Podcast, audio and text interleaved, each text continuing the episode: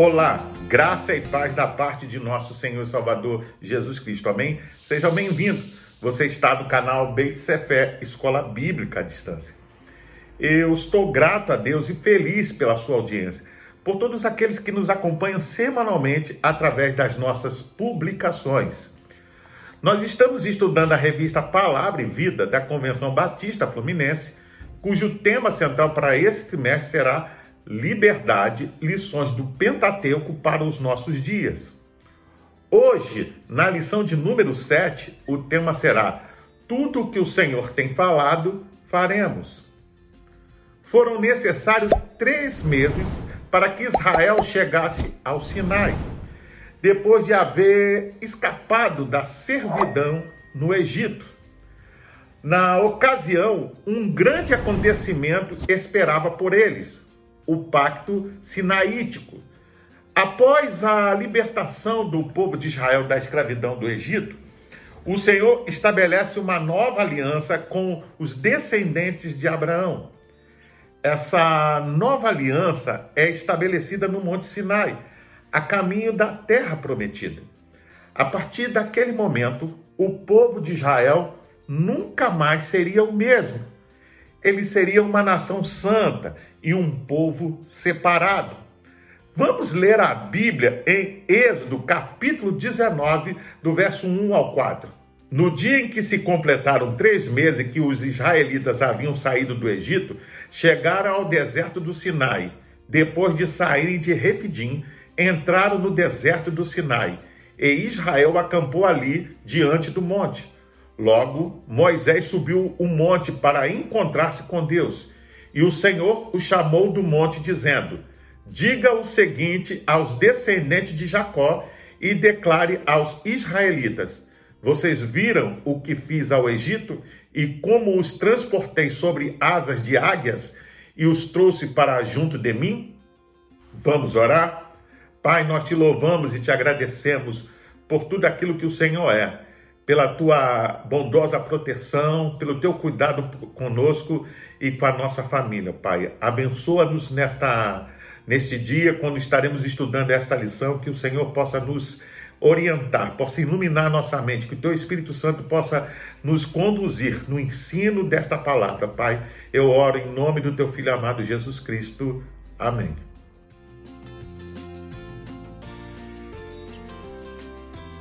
O comentário do Antigo Testamento Champlin diz que agora os israelitas tinham chegado ao Monte Sinai.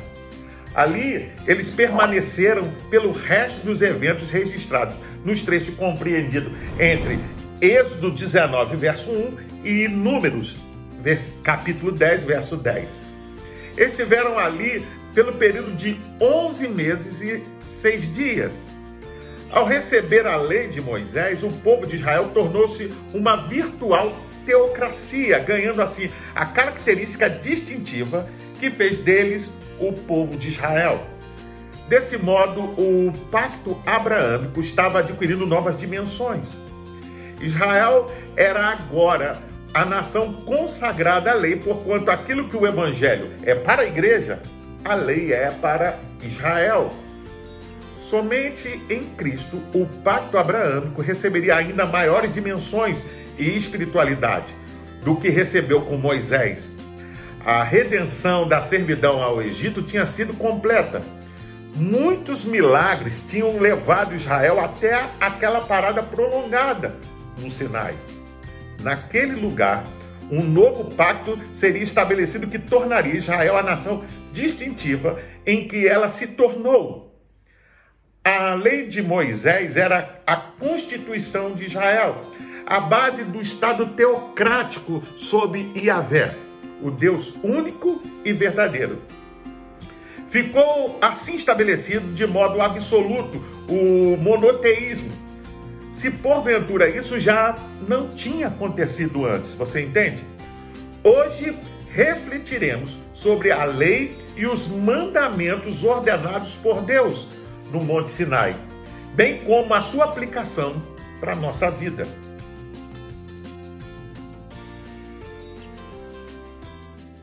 No Monte Sinai se consolida a eleição de Israel como nação santa e escolhida. Deus a estabelece com grandes sinais que resultam em um pacto solene. O povo de Israel, por sua vez, tem uma experiência extraordinária e um vislumbre da glória do verdadeiro Deus, o qual estabelecera uma aliança com seus antepassados.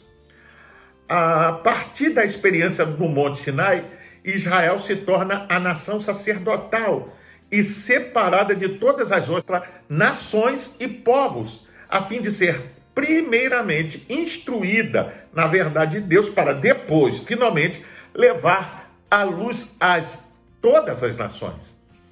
Até então, Deus ainda não havia comunicado nenhuma lei diretamente. Logo, o tratamento de Deus para com o povo da aliança se baseava quase que totalmente por meio de sua graça. A partir desse momento solene no Sinai, o Senhor celebrou uma aliança com o seu povo via lei. Caso obedecessem, o Senhor os abençoaria. Por conseguinte, o povo, diante de tamanha experiência, concordou de imediato.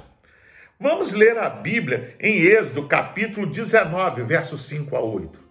Agora, pois, se atentamente ouvirdes a minha voz e guardardes o meu pacto, então sereis a minha possessão peculiar dentre todos os povos, porque minha é toda a terra, e vós sereis para mim reino sacerdotal e nação santa. São estas as palavras que falarás aos filhos de Israel. Veio, pois, Moisés, e tendo convocado os anciãos do povo, expôs diante deles todas essas palavras que o Senhor lhe tinha ordenado, ao que todo o povo respondeu a uma voz: Tudo o que o Senhor tem falado, faremos. E relatou Moisés ao Senhor as palavras do povo. O resumo de toda a vontade de Deus e dos preceitos da aliança para com Israel ficou conhecido como os Dez Mandamentos, ou traduzido mais acertadamente, as Dez Afirmações. Os dez mandamentos, portanto, representam a expressão da vontade de Deus. São leis morais universais que valem para todos os seres humanos em todos os tempos, desde aquela antiga comunidade agropastoril de Israel no passado até nossas sociedades cosmopolitas no presente. Posteriormente, foi acrescentada a lei civil, onde foram também estabelecidas penalidades, assim como instruções para a sua execução. Essas leis são chamadas de lei de Moisés. A lei, em algumas vezes, a lei de Deus.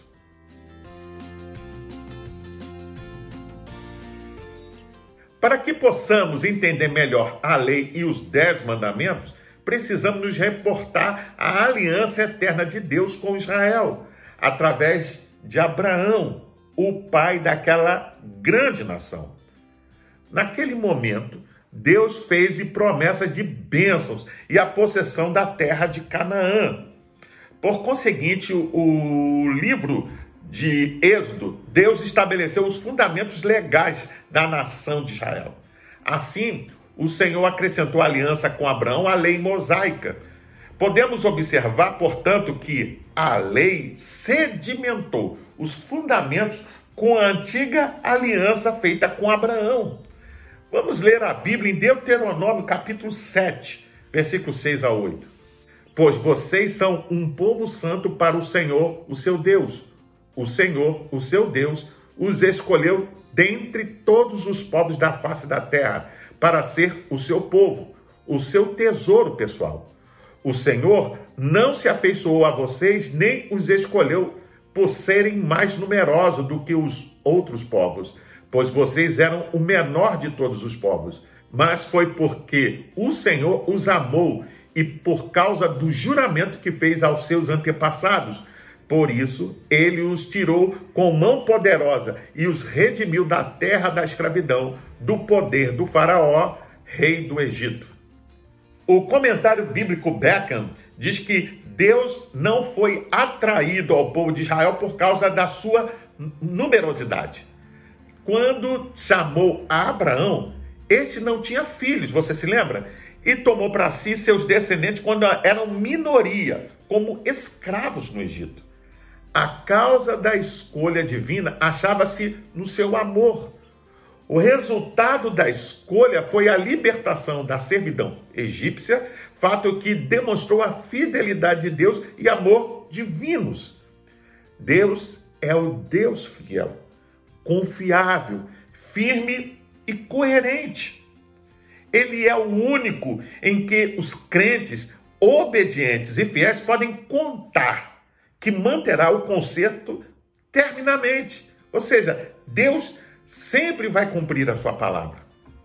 É relevante, porém, destacar que o Senhor deu a lei a Israel com o fim de mostrar aquele povo que, a partir daquele momento, tornou-se povo escolhido de Deus e sua nação santa. Deus não deu a lei os dez mandamentos como um instrumento de salvação, pois seria impossível ser salvo apenas por guardar a lei. Todavia, ele deu a lei ao povo pelos seguintes propósitos. Primeiramente, com a lei, o Senhor revelou a Israel sua glória e santidade. Em segundo lugar, a lei distinguiu Israel como povo escolhido e separado. Em terceiro lugar, a lei tinha o objetivo de elevar Israel a um padrão de vida santa e piedosa. Em quarto lugar, a lei revelava a condição de pecado da humanidade. Por fim, em quinto lugar, a lei prepararia Israel para a vinda de Cristo.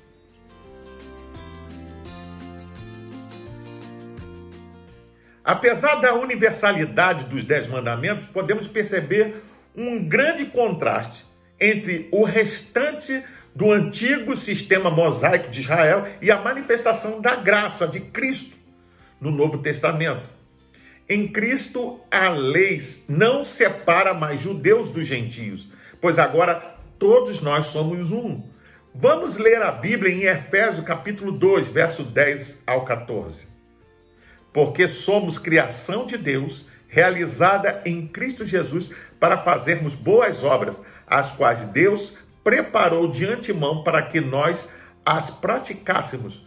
Portanto, lembre-se de que anteriormente vocês eram gentios por nascimento e chamados incircuncisão pelos que se chamam circuncisão, feita no corpo por mãos humanas, e que naquela época vocês estavam sem Cristo separados da comunidade de Israel, sendo estrangeiros quanto às alianças da promessa, sem esperança e sem Deus no mundo. Mas agora, em Cristo Jesus, vocês que antes estavam longe foram aproximados mediante o sangue de Cristo, pois ele é a nossa paz, o qual de ambos fez um e destruiu a barreira, o muro de inimizade.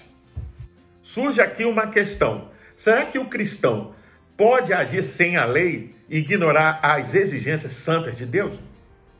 A resposta é claro que não.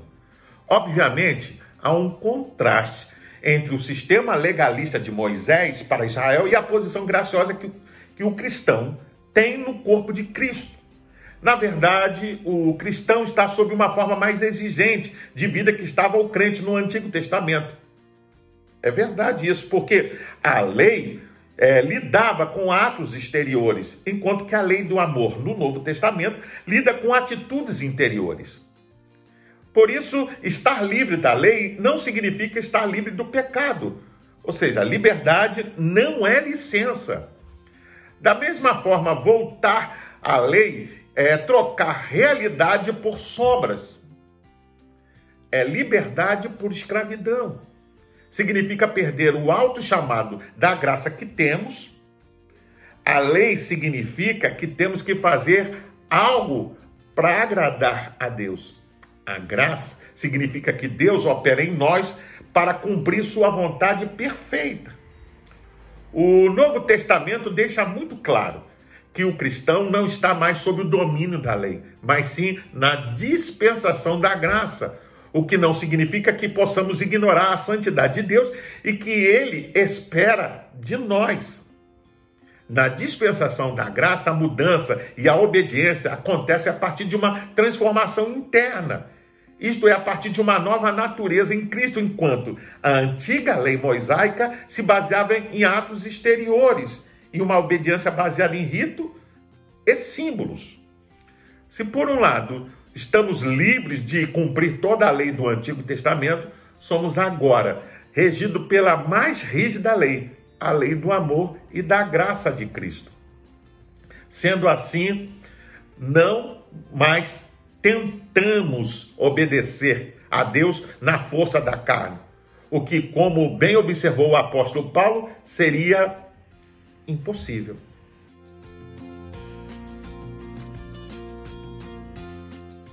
O Senhor Jesus resumiu os dez mandamentos em duas categorias.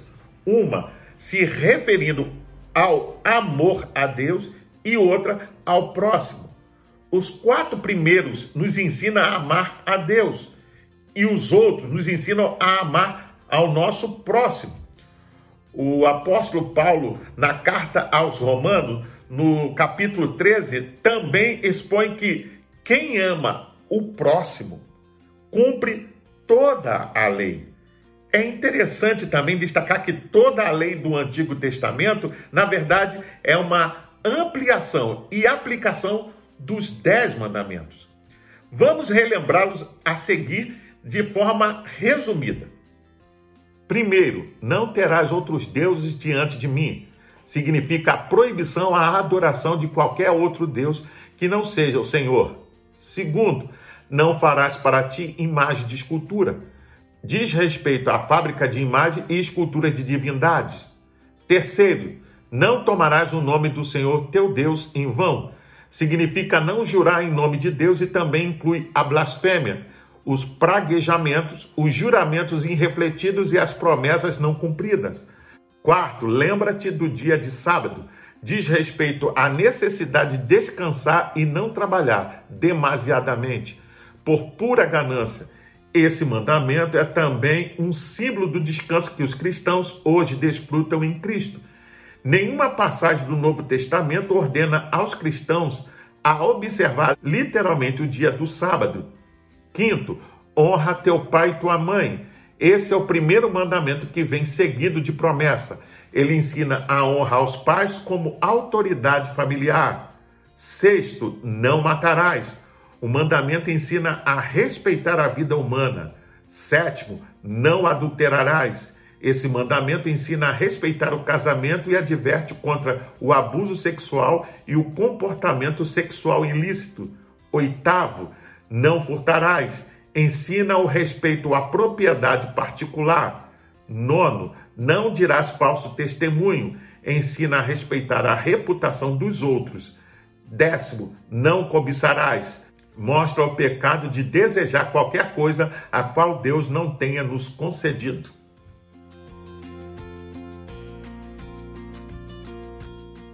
Moisés, depois de dar a Israel a lei de Deus, que está nos Dez Mandamentos, explicou e aplicou a lei aos vários aspectos da vida do homem.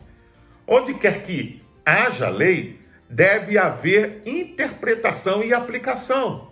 De outra forma, a lei não é praticada e não pode ser útil de forma alguma. No início, eram os sacerdotes que ensinavam e praticavam a lei em Israel. Em anos posteriores, os rabinos e os escribas tornaram-se os professores oficiais da lei. Infelizmente, a interpretação deles era tão autoritária quanto a lei original, e foi esse erro que Jesus expôs por meio de seus ensinamentos, em especial no Sermão da Montanha. Após declarar o verdadeiro significado de justiça, o Senhor explicou o pecado. Ele citou que não veio para ignorar nem para anular a lei, mas para cumpri-la. A lei no Antigo Testamento lidava apenas com ações exteriores.